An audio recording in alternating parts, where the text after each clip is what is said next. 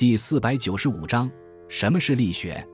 力学是研究中国古代地理著作《水经注》的学问。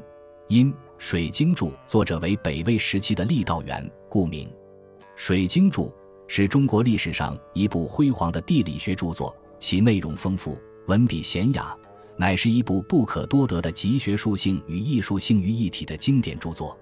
但因其在历史上长期以传抄形式流传，到宋代时，《水经注》已经亡佚了五卷，且出现不少错误。鉴于此，当时有人开始对其做出整理。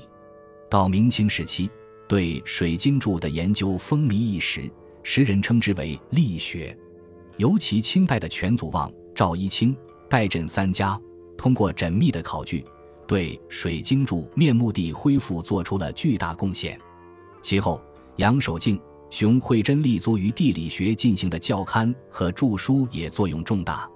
一九零四年，杨守敬、熊慧珍共撰的《水经注书·面世》。乃是力学集大成之作，不过《水经注》王毅的五卷，力学家们也终无能为力。